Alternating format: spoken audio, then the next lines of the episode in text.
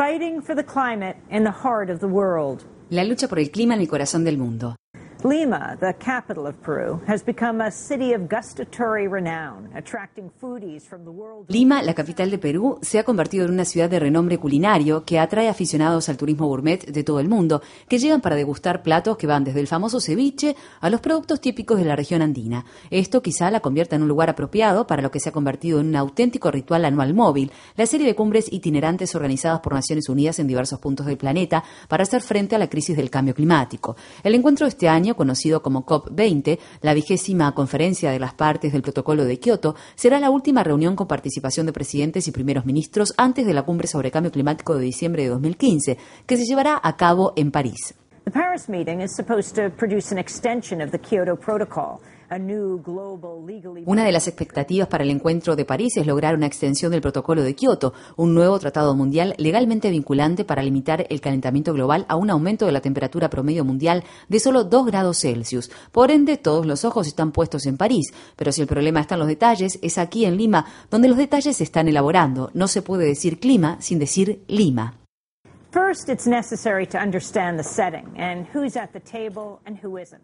En primer lugar, es necesario comprender el contexto y conocer quién fue invitado a participar del debate y quién no. En el interior, la cumbre se lleva a cabo de forma ordenada, con la policía de la ONU monitoreando todo y un aire enrarecido de decoro diplomático. No hay una sensación de urgencia en las salas de audiencias, lo cual es sorprendente, ya que la ciencia es clara. El mundo se calienta rápidamente y si no se hace algo al respecto, pronto tendremos un cambio climático irreversible y catastrófico.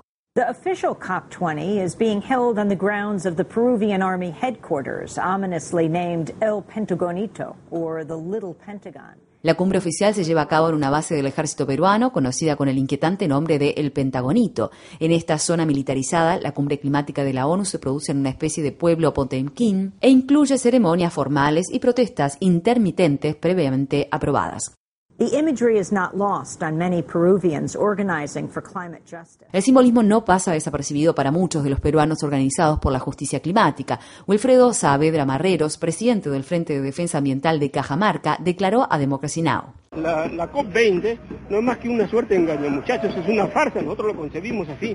Se han reunido los representantes de los estados del mundo en un lugar que está manchado con sangre, en el Pentagonito, ese resguardo militar Allí se han asesinado extrajudicialmente hermanos nuestros, se los han quemado.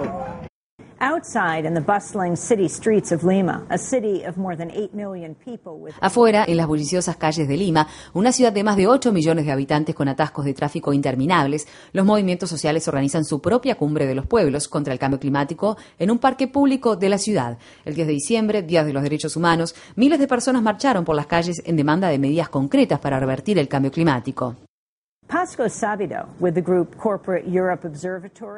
Pasco es sabido del grupo Corporate Europe Observatory, CEO por su sigla en inglés, participa de la organización de actividades tanto dentro como fuera de la COP20. Publicó junto con otros grupos un informe titulado Corporate Conquistadors, The Many Ways Multinational Both Drive and Profit from Climate Destruction, conquistadores empresariales, varias formas en que las multinacionales impulsan y se benefician de la destrucción del clima. En una de las instancias de adentro, Sabido y otros activistas participaron participaron de una reunión patrocinada por las gigantes petroleras Shell, Chevron y otros intereses de la industria de los combustibles fósiles.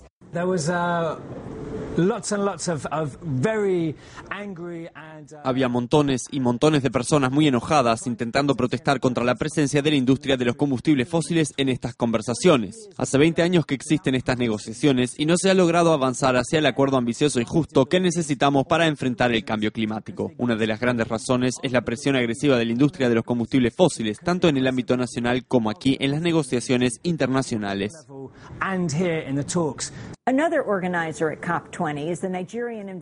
Otro activista presente en la COP20 es el líder ambiental nigeriano Nimo Basei, quien dijo,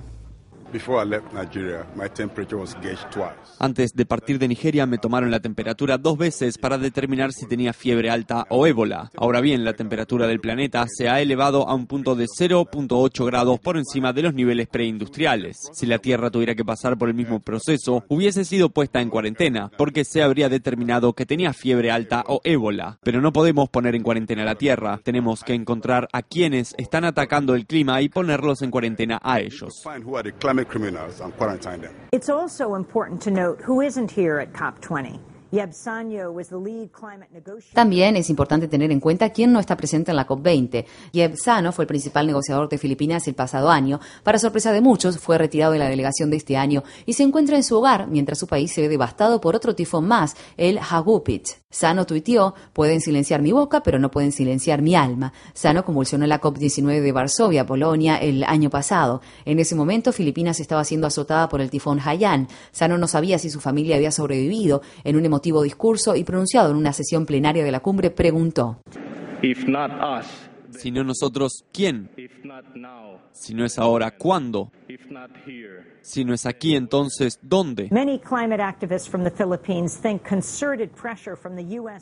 Muchos activistas en defensa del clima de Filipinas piensan que la presión concertada por parte de los gobiernos europeos y de Estados Unidos provocaron la destitución de Sano, ya que se estaba convirtiendo en un defensor enérgico de la justicia climática para el sur global. Atosa Soltani, founder of the nonprofit organization Amazon Watch, Atosa Soltani, fundadora de la organización sin fines de lucro Amazon Watch, me dijo que, a pesar de todas las deficiencias de la cumbre, igual se alegra de que este encuentro mundial se haga aquí, en Perú, donde más del 60% del país, un área del tamaño de Texas, es de selva tropical.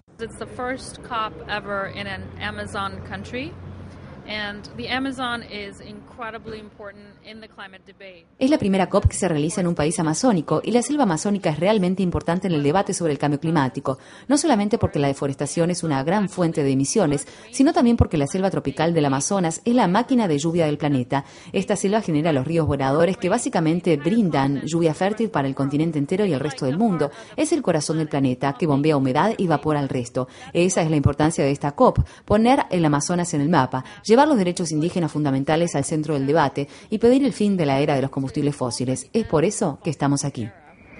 Um,